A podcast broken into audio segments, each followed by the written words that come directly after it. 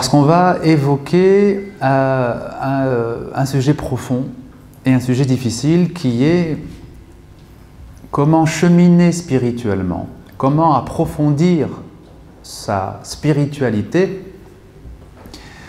dans le cadre du monde qui est le nôtre aujourd'hui, dans le cadre donc euh, du monde moderne.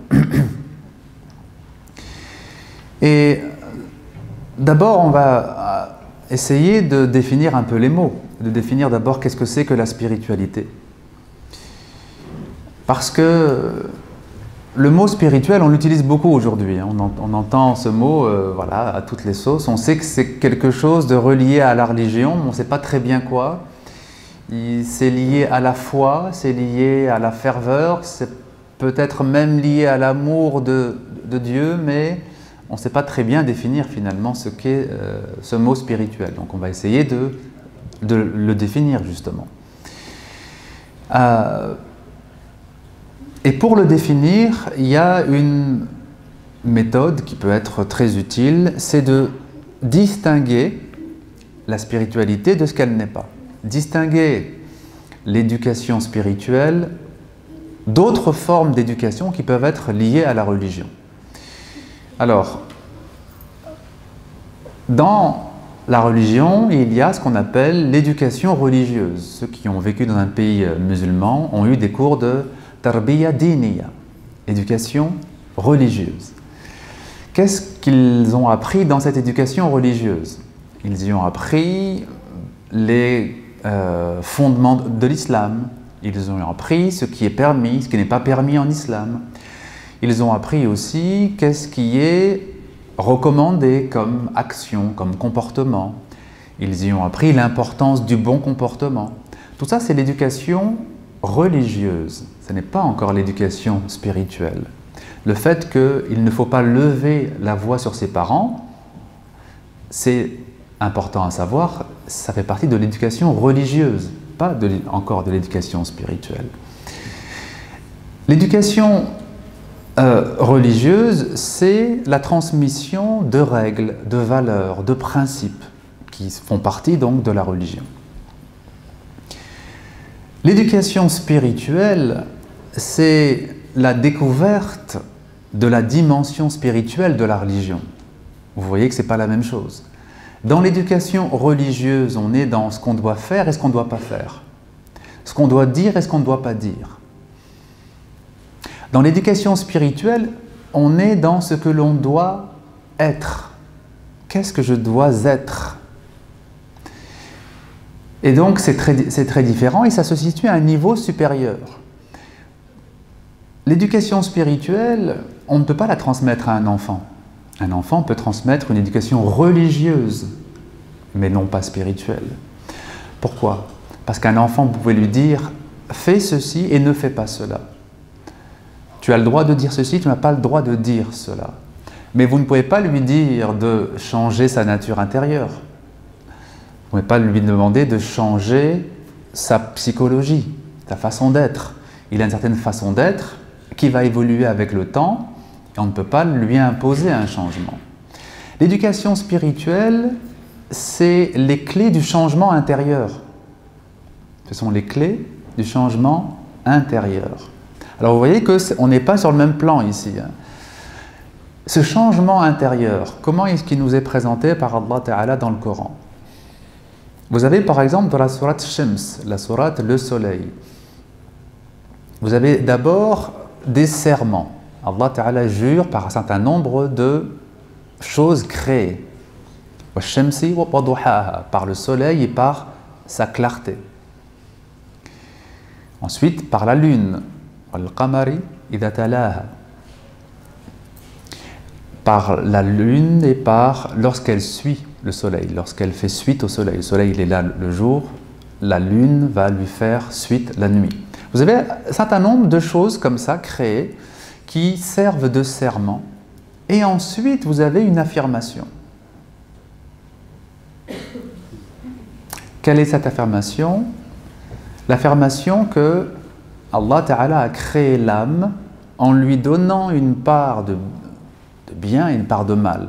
On va dire ça pour faire vite.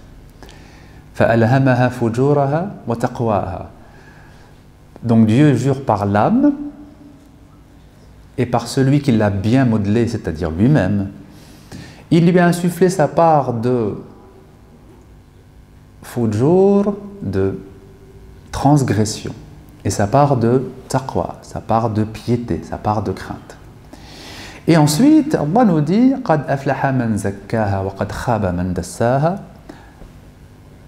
aura réussi celui qui va la purifier, purifier son âme, qui va changer intérieurement, qui va pas se contenter d'être la même personne à travers les mois, à travers les années, qui va pas se contenter de changer son comportement ou sa façon de faire, il va changer ce qui est en lui-même, à l'intérieur.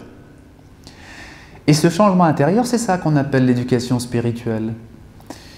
Si, par exemple, quelqu'un est agressif et qui prend la décision de ne plus se laisser euh, emporter par son agressivité ou par sa colère, qui prend la décision, par exemple, de ne plus parler méchamment aux autres quand il est en colère, de se retenir donc c'est bien, mais ça n'est qu'une toute petite partie du travail qu'il y a à faire. Parce qu'en fait, lui, il est toujours euh, colérique à l'intérieur et agressif à l'intérieur. Il fait l'effort de préserver les autres autour de lui, ce qui est déjà, alhamdulillah, louable, mais il doit apprendre à changer. Il doit apprendre à dépasser cette colère. Il doit apprendre à être libéré de cette colère. Et c'est ça donc qu'on appelle tazkiyat nefs la purification de l'âme, ou l'éducation spirituelle. Euh, c'est deux expressions pour une même réalité. Alors, quand, euh, ayant dit tout ça, vous comprenez que l'éducation spirituelle, c'est pas seulement euh, je faisais les choses de telle façon, maintenant je vais les faire d'une autre façon. Je parlais de telle façon, maintenant je vais parler d'une autre façon.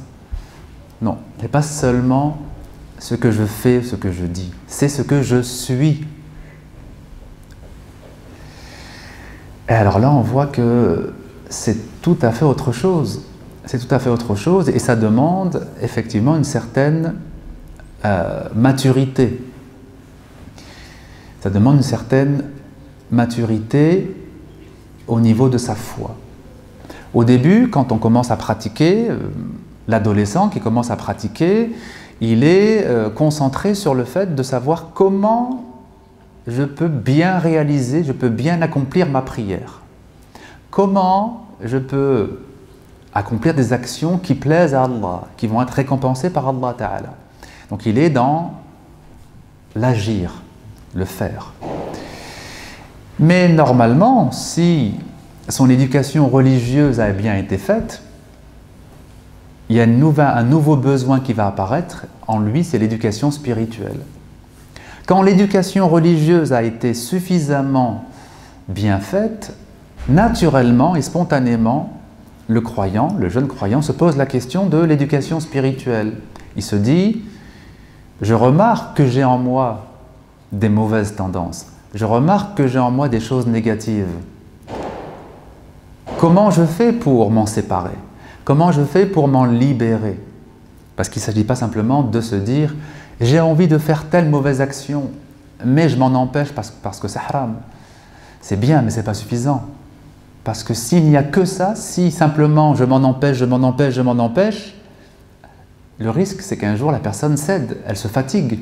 C'est-à-dire qu'elle est poussée à faire quelque chose et elle se réprime parce qu'elle sait que c'est mal. C'est pas ça l'accomplissement, l'épanouissement de la foi.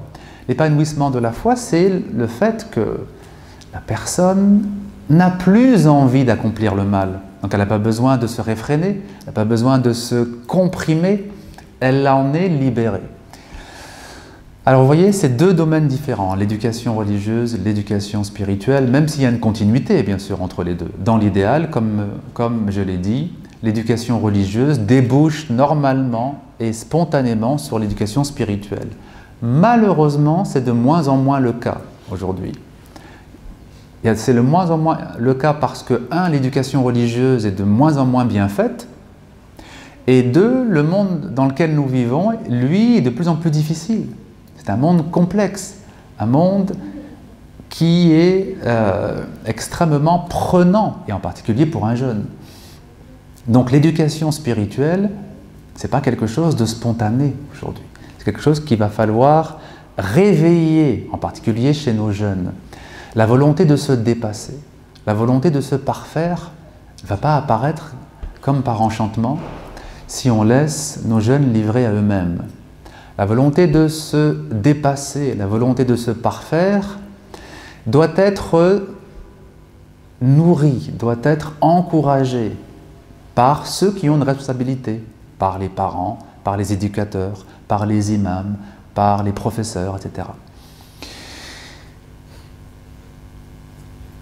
Alors maintenant qu'on a un peu brossé le tableau pour montrer l'importance de cette éducation spirituelle, qu'est-ce qu'elle contient? C'est quoi son, contenu? L'éducation spirituelle, son contenu principal, son, le cœur de cette éducation, c'est l'amour. L'amour d'Allah Ta'ala. L'amour du prophète sallallahu alayhi wa. Et, ne pas oublier, l'amour de toutes les créatures toutes les créatures. Mais bien sûr, il y a une hiérarchie. Euh, il faut d'abord commencer par l'amour d'Allah Ta'ala et l'amour du prophète ensuite, et l'amour ensuite de toutes les créatures. Et je dirais même que celui qui aime vraiment Dieu et son prophète va naturellement apprendre à aimer toutes les créatures. C'est progressif, hein Et les compagnons eux-mêmes euh, ne sont pas arrivés à cet amour de toutes les créatures naturellement et spontanément. Il y a eu euh, des efforts qui ont été faits par le prophète pour les éduquer. Et c'est grâce aux efforts du prophète qu'ils y sont arrivés, disons. Mais le cœur de l'éducation spirituelle, c'est l'amour. Parce que qu'est-ce qui nous aide à dépasser nos défauts ou les maladies de l'âme, comme la jalousie, l'avarice, l'égoïsme, l'orgueil, l'hypocrisie, la colère, toutes ces maladies de l'âme, qu'est-ce qui nous aide à dépasser cela? C'est l'amour, l'amour d'Allah Ta'ala, l'amour du prophète. Cet amour, donc, c'est lui le remède à cette part de fujur, de transgression qui existe dans toutes les âmes. Puisque comme on l'a vu tout, à l'heure, l'âme humaine, c'est-à-dire chaque être humain, l'âme humaine a été créée avec une part de taqwa, une part de fujur. L'amour, c'est ce qui va orienter notre cœur vers cette, vers cette perfection que représente donc euh, Allah Ta'ala. Allah Ta'ala possède toutes les perfections, n'est-ce pas? Lahul asma husna, il possède les noms de perfection. Et quand on se tourne vers lui, quand notre cœur est habité par son amour, qu'est-ce qui se passe? Il se passe que les attributs d'Allah Ta'ala vont commencer à se refléter dans notre cœur. Allah Ta'ala, il est Ar-Rahman, Ar-Rahim, quand, quand notre cœur est tourné vers Dieu et que sa présence est, dans notre cœur, naturellement, on va avoir cette qualité de rahma qui va s'exprimer, cette miséricorde. Parmi les noms d'Allah, il y a par exemple As-Sabour, le patient. Celui qui aime Dieu va développer dans son cœur la patience. Parce que un des effets de l'amour, c'est comme disent les savants, un des effets de l'amour, c'est de ressembler à celui qu'on aime.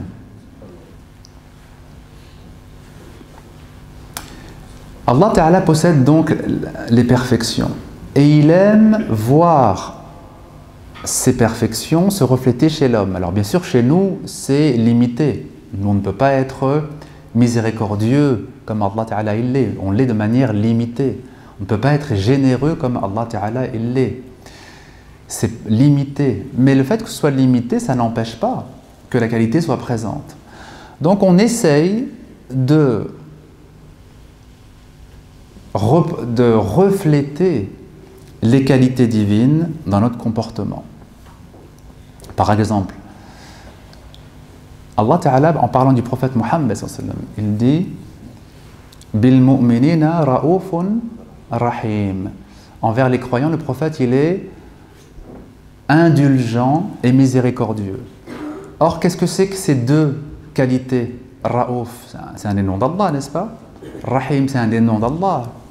Alors, qu'est-ce que ça veut dire que le Coran applique ces attributs au prophète Ça veut dire qu'en tant qu'être humain, il a intégré ces qualités, il les a réalisées et il les manifeste. La purification de l'âme, c'est quoi? C'est le remplacement de nos défauts par les qualités. Alors maintenant, vous allez me dire, oui, mais on aimerait tous, nous, que dans notre cœur, il y ait Ar-Rahma, qu'il y ait donc cette miséricorde, qu'il y ait la générosité, qu'il y ait la patience, qu'il y ait le pardon. Mais euh, malheureusement, parfois c'est le cas, et à d'autres moments, ce n'est pas le cas. Comment fait-on pour les ancrer? Le moyen privilégié pour ancrer les qualités j'ai dit que c'était l'amour de Dieu. Et l'amour de Dieu, comment il se nourrit? Par le dhikr, par l'invocation d'Allah, par le rappel d'Allah, par le fait de entretenir son cœur dans le rappel d'Allah. Le prophète disait, sallallahu alayhi wa Alamatu le signe de l'amour de Dieu, c'est l'amour de l'invocation de Dieu.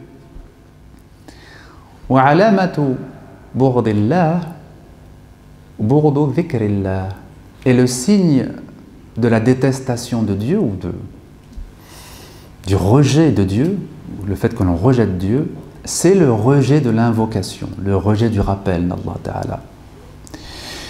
Ici, le prophète sallallahu fait du dhikr le, le signe même de l'amour de Dieu. Le fait que quand on aime quelque chose, on y pense souvent, c'est une vérité psychologique, n'est-ce pas? Quand on aime une chose, spontanément, on est amené à y penser. Elle va être présente en nous et puis, euh, même si on essaye de chasser cette chose, elle revient. Et donc, effectivement, le dhikr, l'invocation, le rappel d'Allah Ta'ala est un des signes de l'amour Dieu, comme le dit le prophète, est une des façons aussi de faire grandir l'amour d'Allah Ta'ala dans notre cœur.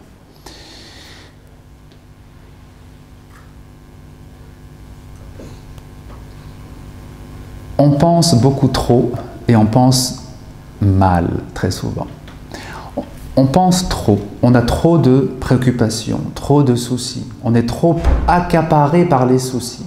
Et c'est ça qui nous éloigne du souvenir d'Allah Ta'ala. On pense du matin au soir à des choses, alors parfois c'est voulu, très souvent c'est pas voulu, c'est des pensées qui, s'imposent à nous, qui viennent et qui euh, tournent dans notre tête comme ça. Et ce fonctionnement, il est catastrophique c'est catastrophique de cogiter du matin au soir à des choses qui ne nous apportent rien et pour lesquelles on ne peut rien de toute façon. Très souvent. La pensée, Allah Ta'ala nous a donné ce formidable outil pour régler des situations, n'est-ce pas? Vous avez un problème à régler, vous allez réfléchir, vous allez peser le pour et le contre, vous allez pratiquer mushawara, vous allez consulter des gens qui s'y connaissent dans le domaine et vous allez prendre une décision. C'est ça, la pensée, elle sert à ça, n'est-ce pas? Donc si vous avez un problème, vous pesez le pour et le contre, vous demandez à des gens compétents et vous tranchez. Vous prenez une décision et c'est tout. Et c'est tout normalement. Ça, c'est dans l'idéal, ce que je dis. L'idéal, ça, devrait être ça. Mais nous, c'est pas comme ça que l'on fonctionne. Quand on a un problème, on y pense des jours et des jours et on, va, on met un pied devant, puis on met, un, on met un pied derrière, on se dit Ah, je pense que je vais faire ceci. Ah, mais non, faut pas que je le fasse parce que ça va pas aller. Ah, oui, mais si, je vais le faire quand même parce que. voilà. Et en fait, on passe des jours et des jours à être envahi par des problèmes parce que on ne sait pas comment utiliser ce merveilleux outil qu'Allah Ta'ala nous a donné.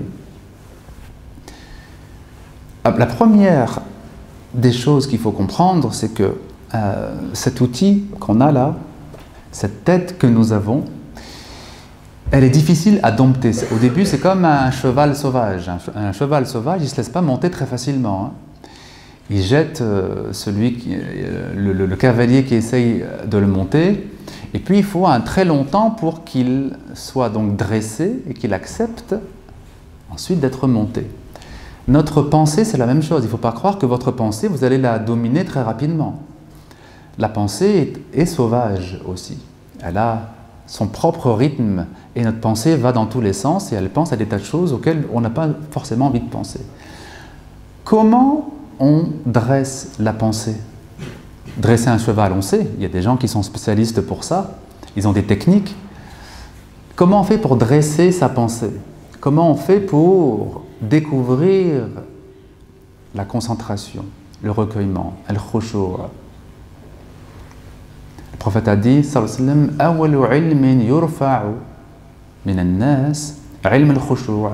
La première science qui va disparaître à la fin des temps, c'est quoi? La science du recueillement, la science de la concentration, de la présence dans, la, les ibadat, dans la prière, dans le dhikr, dans la lecture du Coran, etc. Comment on fait donc pour euh, euh, maîtriser cette pensée, pour aller vers la concentration? En multipliant les invocations, en pratiquant le dhikr. Alors malheureusement, il y a beaucoup de personnes qui confondent dua et dhikr. De la même façon qu'il y a beaucoup de confusion entre éducation religieuse et éducation spirituelle, il y a confusion aussi entre dua et dhikr.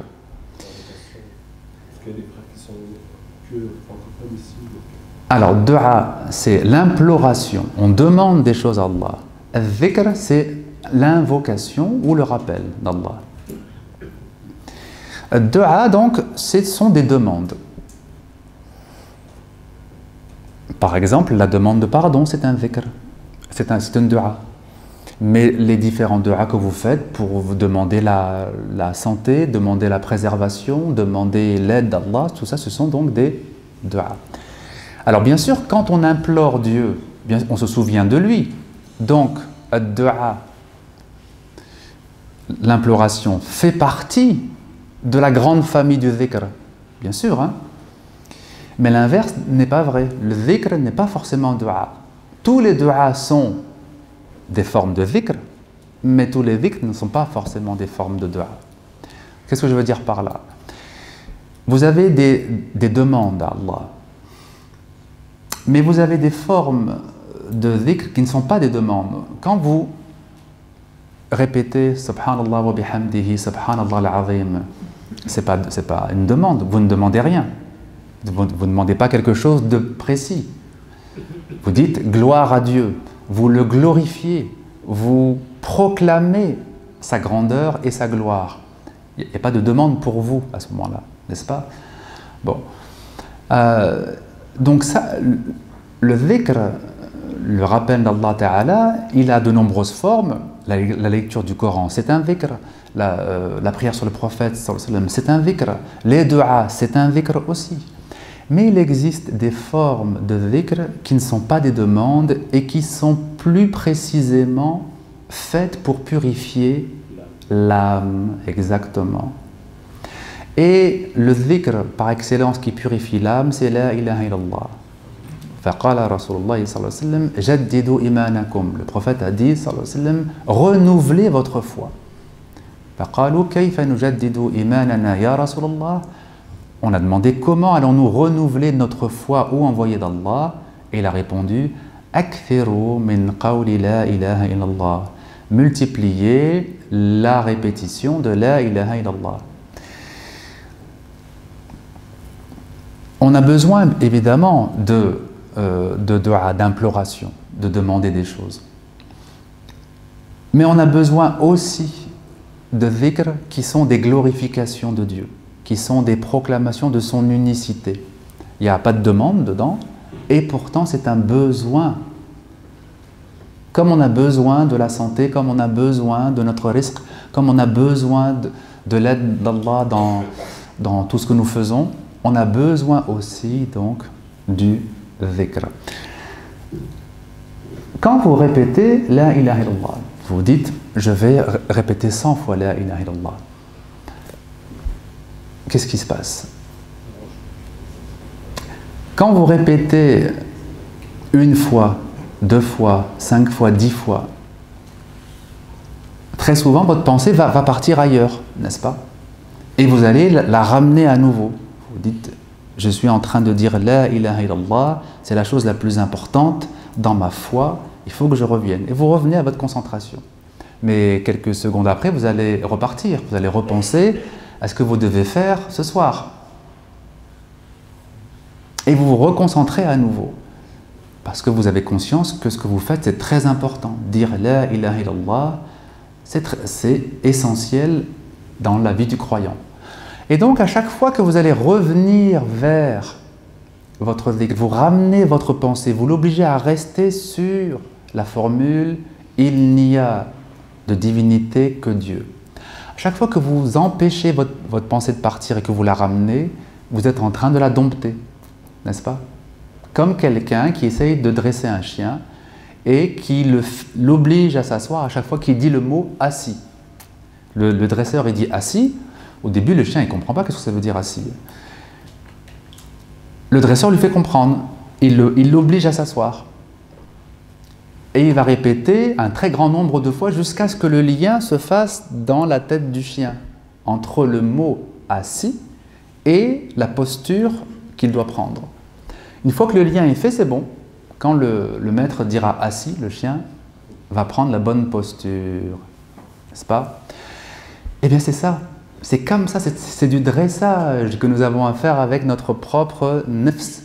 Nefs al-ammara l'âme qui incite au mal, on doit la dresser en l'obligeant à, à revenir, à rester concentré sur ce que l'on invoque, sur le zikr. Donc un des, un des bienfaits du zikr, c'est cela. Bien sûr, si on essaye de se concentrer, si on pense à autre chose et que la langue dit la ilaha et puis que notre pensée elle part ailleurs et qu'on fait aucun effort de concentration, évidemment là, ça porte pas les fruits dont je parle. Mais celui qui ne se contente pas de réciter par la langue et qui fait vraiment l'effort pour être présent, qui fait l'effort pour être conscient de ce qu'il dit, qui fait l'effort pour que quand il récite quelque chose, ça soit présent dans son cœur, progressivement, il va voir un changement. Il va voir que les défauts de son âme s'affaiblissent, deviennent plus faibles, et que les qualités deviennent plus fortes, que la patience devient de plus en plus forte en lui, que la générosité devient plus forte, que la sincérité devient plus forte. un des éléments donc du test nefs, c'est le dhikr. Et c'est la raison pour laquelle Allah Ta'ala insiste dans le Coran.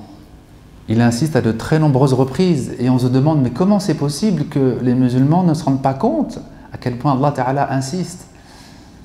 Ya dhikran kathira. vous qui avez la foi, invoquez Dieu abondamment. Pas simplement invoquer Dieu, pas simplement uzkuru, Vikran kathira, d'une invocation abondante, beaucoup. Parce que, comme je, l'ai dit, c'est l'abondance de l'invocation qui va porter ses fruits. Si le dresseur de chiens se contente de dire tous les jours à son chien une fois assis et qu'il le fait assir, asseoir une fois, ça ne marchera pas. Le dressage est, fondé sur quelle règle L'abondance, la répétition abondante. Vikran kafira. Et ensuite, puisqu'Allah Ta'ala connaît bien les hommes et la faiblesse des hommes, il va nous donner des temps définis pour la pratique euh, du rappel d'Allah. Et glorifiez-le le matin et le soir, aux deux extrémités du jour. Au début, Allah dit à vocation abondante, c'est-à-dire sans aucun moment particulier, tout le temps, à chaque fois qu'on le peut, quand on marche, quand on, euh, quand on euh, fait une chose, quand on s'habille, quand on sort, quand on rentre, quand on va dormir, toujours. Et ensuite, il donne un temps minimal pour nous aider à commencer, à nous consacrer un petit peu, à consacrer un petit temps au dhikr, c'est-à-dire aux deux extrémités du jour. C'est par là qu'il faut commencer. Il faut commencer par consacrer un temps aux deux extrémités du jour. Commencer sa journée par le dhikr et finir sa journée par le dhikr. Le rappel d'Allah Ta'ala. Alors, euh, le dhikr est très important dans la purification de l'âme et il y a un deuxième élément, une deuxième partie, disons, qui est extrêmement importante, c'est la bonne compagnie. La bonne compagnie, la bonne compagnie a de très nombreux degrés. Ça peut être euh, la compagnie de quelqu'un euh, qui euh, un bon comportement, si bien que son bon comportement va déteindre sur toi. Ça peut être la compagnie de quelqu'un qui a une plus grande science, si bien que sa science va être partagée avec toi.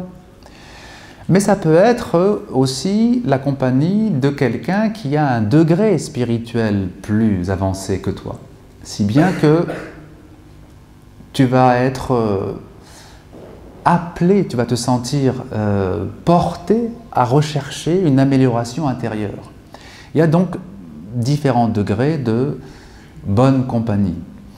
Mais quel que soit le degré de cette bonne compagnie, euh, quel que soit le bienfait qu'on peut tirer de cette bonne compagnie, il y a toujours dans la bonne compagnie quelque chose qu'on ne peut pas expliquer, quelque chose qui est au-delà de ce que les mots peuvent expliquer.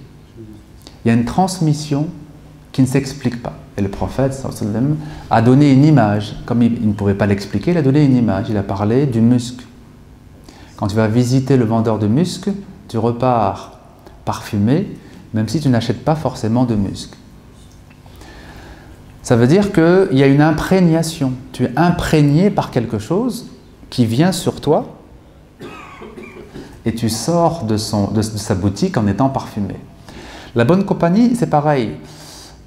On peut dire, oui, j'ai appris telle chose avec telle personne, j'ai appris le tajwid avec telle personne, j'ai appris la sira avec telle personne. Bon, ça c'est ce qui est visible, ça c'est ce qu'on peut décrire.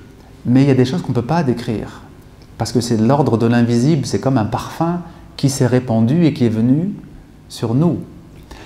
La bonne compagnie, donc, elle a énormément de bienfaits, et certains de ces bienfaits, comme je disais, sont très subtils. On ne peut pas les décrire avec des mots, mais ils sont réels ils sont présents. Et on doit faire l'effort, chacun d'entre nous devons faire l'effort pour rechercher les bonnes compagnies, pour passer du temps dans cette bonne compagnie. Si on est parent, on doit faire en sorte que nos enfants fréquentent des bonnes compagnies. On doit euh, organiser les choses pour que euh, nos enfants puissent fréquenter d'autres enfants qui leur euh, transmettent aussi des choses euh, qui vont les aider, qui vont participer à les construire. Alors, euh, pourquoi est-ce que la bonne compagnie est si précieuse? C'est parce que on peut, on peut faire un effort de se purifier quand on a conscience d'un défaut. Mais quand on n'a pas conscience d'un défaut, comment on fait? Quelqu'un qui n'a pas conscience de son défaut, il n'aura même pas l'idée de changer puisqu'il ne le voit pas comme un défaut. un des effets de la bonne compagnie, c'est d'avoir l'effet d'un miroir. et de nous permettre de voir des choses qu'on ne voyait pas tout seul ou qu'on ne voyait pas quand on était avec des gens de mauvaise compagnie, n'est-ce pas? Quelqu'un qui parle de manière agressive, quand il est avec des gens agressifs, il ne se dit pas qu'il parle de manière agressive, n'est-ce pas? Puisqu'il est dans une ambiance où tout le monde parle de cette façon-là. Autrement dit, ça passe inaperçu. Mais si vous prenez cette personne qui parle de manière agressive, que vous la mettez avec des gens qui parlent calmement, tout à coup, ça va lui sauter aux yeux la façon dont lui parle, parce que ça va faire un contraste. Il va y avoir un décalage entre comment lui il parle et comment les gens calmes parlent. C'est ce décalage qui est précieux, c'est le décalage qui permet de se rendre compte de ce qui ne va pas.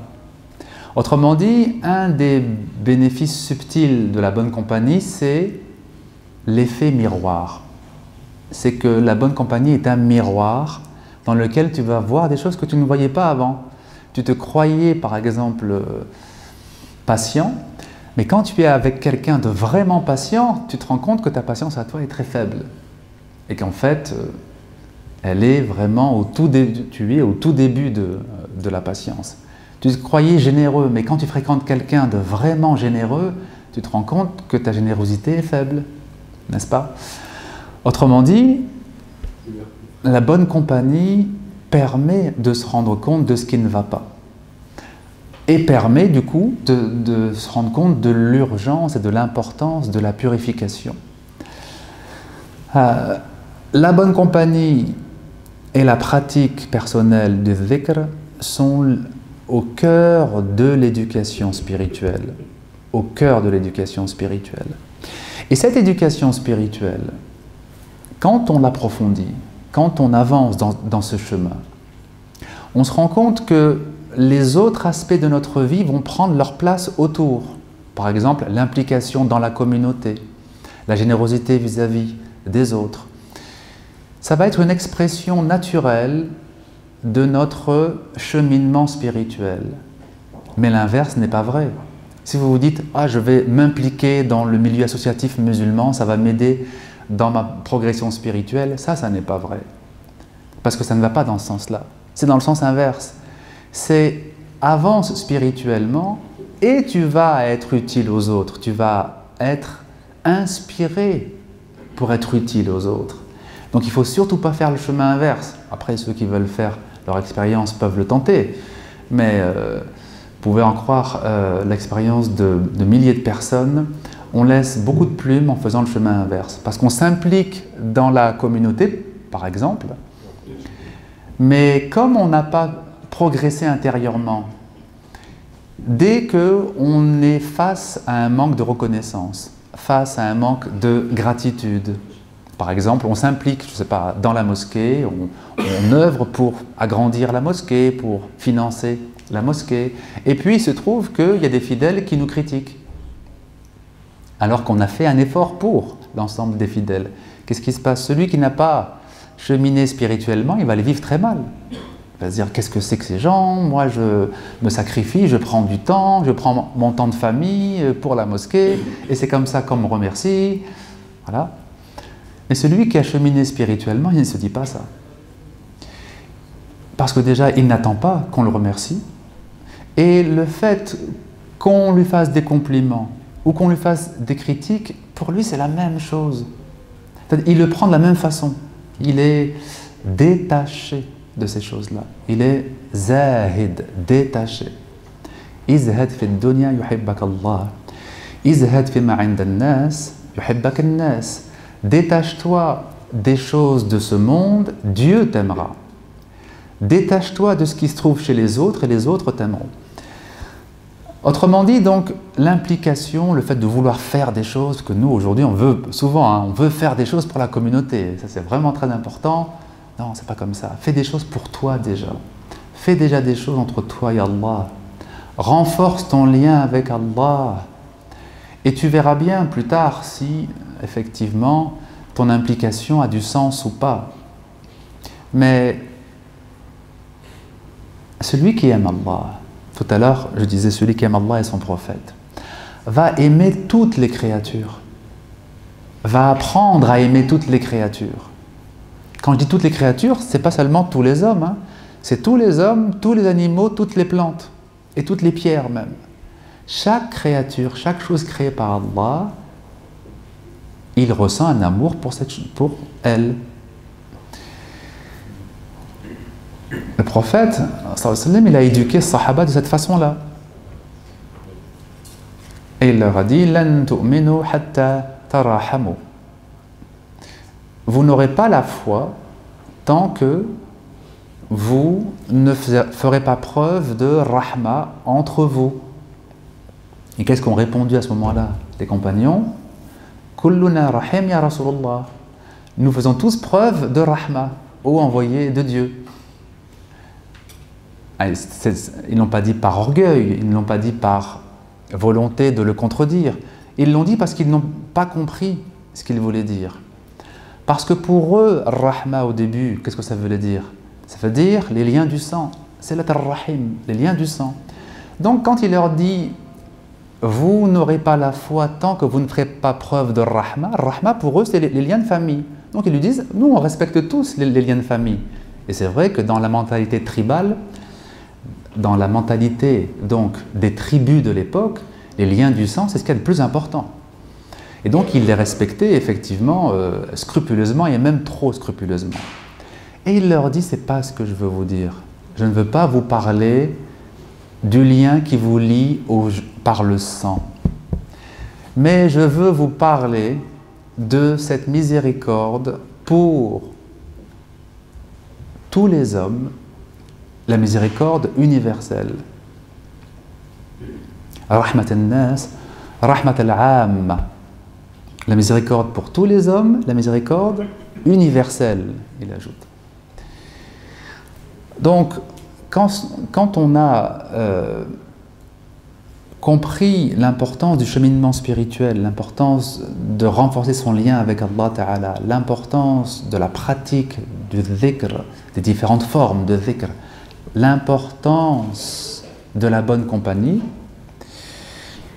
progressivement, on va être amené à avoir une implication plus grande, c'est vrai. On va être amené à se rendre utile aux autres. Mais qu'est-ce qui fait que finalement, dans nos communautés, euh, nos actions portent peu de fruits C'est parce que trop souvent, c'est un activisme qui, qui, est mis avant la spiritualité. Donc on dépense beaucoup d'énergie pour peu de fruits. Mais quand c'est le contraire, quand nos actions découlent de notre spiritualité, c'est l'inverse. C'est-à-dire qu'avec peu d'actions, il y a beaucoup de fruits exactement, quelqu'un qui est ancré dans sa spiritualité, qui est sincère envers Allah, quand il fait quelque chose, il y a un tawfiq, il y a une réussite. Il n'y a pas besoin de s'essouffler indéfiniment pour essayer de faire une seule action, pour faire tenir un seul projet. C'est la loi d'Allah Ta'ala. La loi d'Allah Ta'ala, c'est de commencer par l'intérieur. Et l'extérieur vient après. Parce qu'Allah Ta'ala ne change pas l'état d'un peuple si il ne change pas ce qui se trouve en eux-mêmes.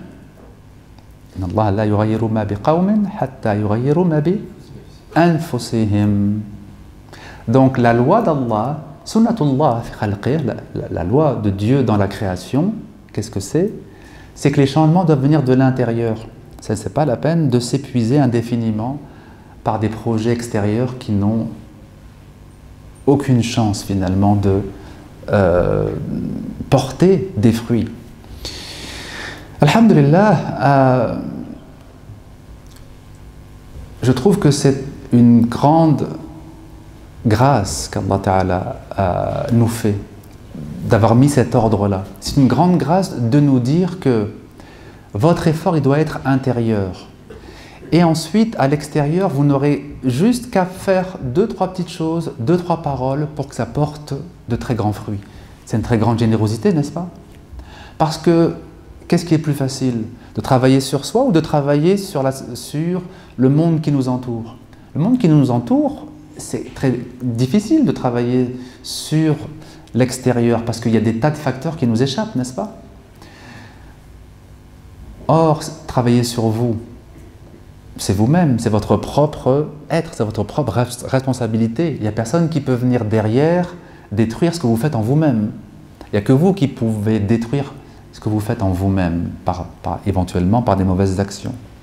Donc c'est une grande grâce que Dieu fait à l'homme en lui disant que ton travail essentiel, ton effort essentiel, il est à faire à l'intérieur. Et ensuite, l'extérieur va suivre, Inch'Allah Ta'ala.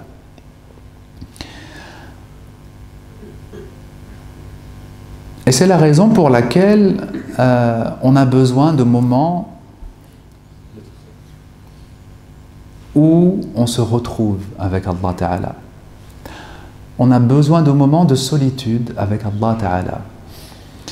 On a besoin de moments annuels et on a besoin de moments quotidiens. Annuellement, vous connaissez par exemple les la retraite spirituelle du mois de Ramadan, des dîners du jour du mois de Ramadan. Alors c'est vrai que dans nos conditions de vie à nous aujourd'hui, beaucoup d'entre nous ne pouvons pas pratiquer cette retraite spirituelle complète de 10 jours. Mais à nous à faire, à nous arranger différemment, à faire 5 jours, ou 3 jours, ou 2 jours, ou faire plusieurs fois une demi-journée. Mais on doit faire quelque chose. On ne peut pas en fait être toujours pris par les événements de la vie et ensuite se plaindre que notre cœur est faible, notre foi est faible, notre amour est faible. Oui, notre cœur est faible, notre, amour est faible, parce qu'on ne passe pas de temps avec celui que l'on doit aimer. Comment on peut développer l'amour si on ne passe aucun temps, ou très peu de temps, avec celui que l'on aime, celui que l'on devrait aimer? Donc la retraite spirituelle, c'est une nécessité. Et puis, il y a la retraite spirituelle qu'on peut faire euh, plus courte de temps à autre. Alors ça peut être euh, chez soi, ça peut être euh, une demi-heure, ça peut être une heure. On va se dire, ce soir, je vais prendre une heure pour lire le Coran, pour faire du zikr, pour réfléchir et méditer.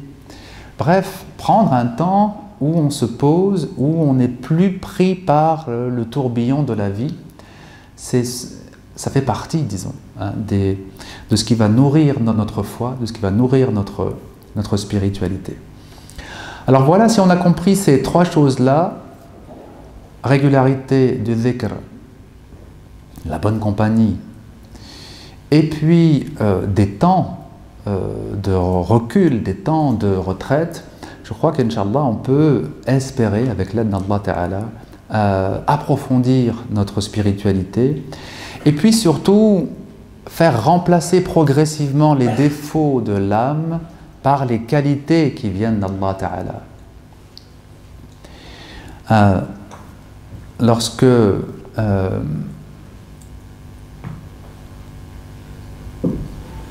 lorsqu'on s'interroge sur la situation qui est la nôtre à l'échelle individuelle ou bien à l'échelle de la Ummah,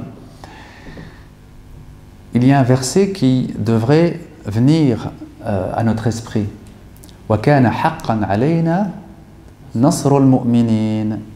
Dieu dit dans le Coran, c'est un devoir pour nous de soutenir, de donner la victoire aux croyants. An-Nasr le soutien divin, la victoire divine, est quelque chose que, que Dieu s'est imposé à lui-même. Alors on se dit, mais pourquoi dans ma vie, pendant longtemps, je ne vois pas mon nasr Je ne vois pas ce soutien. Ou dans la Ummah, nous ne voyons pas forcément ce soutien. Il faut se rappeler qu'Allah Ta'ala a dit Nasr al-mu'minin, les croyants, ceux dont la foi est ancrée, ceux dont la foi est forte. Si notre foi est forte, alors un nasr, le soutien divin vient, que ce soit à l'échelle personnelle, dans sa vie euh, personnelle, ou que ce soit à l'échelle collective, etc. Et on voit encore une fois à travers ce verset que euh, le plus important est ce qui vient de l'intérieur. Si on a besoin du soutien d'Allah Ta'ala, et qu'on ne le reçoit pas, c'est qu'on doit encore faire un effort au niveau de l'iman, au niveau de la foi, qu'on doit renforcer donc cette foi, renforcer cette certitude qu'Allah Ta'ala va nous aider et nous soutenir. Et on va finir par un dernier hadith, qui est un hadith Qudsi, qui, à mon avis, complète bien ce verset euh, du, soutien divin que je viens de citer. C'est le hadith Qudsi bien connu où Allah, c'est, donc c'est Dieu qui parle, hein, euh, Allah dit Ana inda abdi bi. Je me comporte tel que mon serviteur pense que je le ferai. Allah nous dit, je me comporte tel que mon serviteur pense que je le ferai. C'est-à-dire, je fais ce qu'il pense que je veux faire, ce qu'il croit que je veux faire. Si mon serviteur pense que je vais le laisser dans ses difficultés, je le laisse dans ses difficultés. Si mon serviteur a la certitude que je vais le soutenir, je vais le soutenir. Ce hadith Qudsi, cette parole donc divine transmise par le prophète, et à, mon sens, vraiment la boussole qui doit nous euh, diriger tous les jours, en se disant il faut que j'ai billah, il faut que j'ai la bonne présomption de Dieu, que je pense le, que Dieu fera ce qui est le mieux pour moi, parce qu'il va faire selon ce que je pense. Donc il vaut mieux que je pense positivement. Vous voyez comment en fait la spiritualité a des impacts directs sur l'extérieur. Puisqu'en fait, les événements, vous allez les vivre selon quoi? Selon votre van, selon votre présomption, selon ce que vous pensez que Dieu va faire. Les événements extérieurs, ils ne sont pas liés seulement à des facteurs extérieurs. Ils sont liés aussi à des facteurs spirituels, à notre attitude donc spirituelle. Alhamdulillah, donc une soirée comme celle-ci, un qiyam al-layl donc comme celui-ci, c'est un des moments dans l'année où on peut se poser et réfléchir à sa spiritualité, réfléchir à comment je peux approfondir ma foi, comment je peux mieux comprendre cette religion, ce merveilleux message du Coran ce merveilleux message du prophète Comment je peux m'en rendre un peu plus digne, disons, un peu plus digne de me réclamer du Coran et de me réclamer de la Sunna Parce que c'est un, c'est un honneur. C'est un grand honneur que de se réclamer du Coran et de la Sunna. Et il faut en être digne. Il ne suffit pas de, voilà, avec les mots de dire euh, Anatabi'a, le Coran ou Sunna. Non. Il faut le vivre et s'en rapprocher, disons, pour en être euh, de plus en plus digne, Inch'Allah Ta'ala. Et c'est vrai que des moments comme, comme, euh, comme ce soir sont des moments précieux dont on a besoin régulièrement, dont on a besoin régulièrement pour faire le point et pour repartir, Inch'Allah Ta'ala, sur de bonnes bases. Allah يوفقنا لما يحبه ويرضاه ويوفقنا لما هو أفضل وأحسن لنا ولكم نعم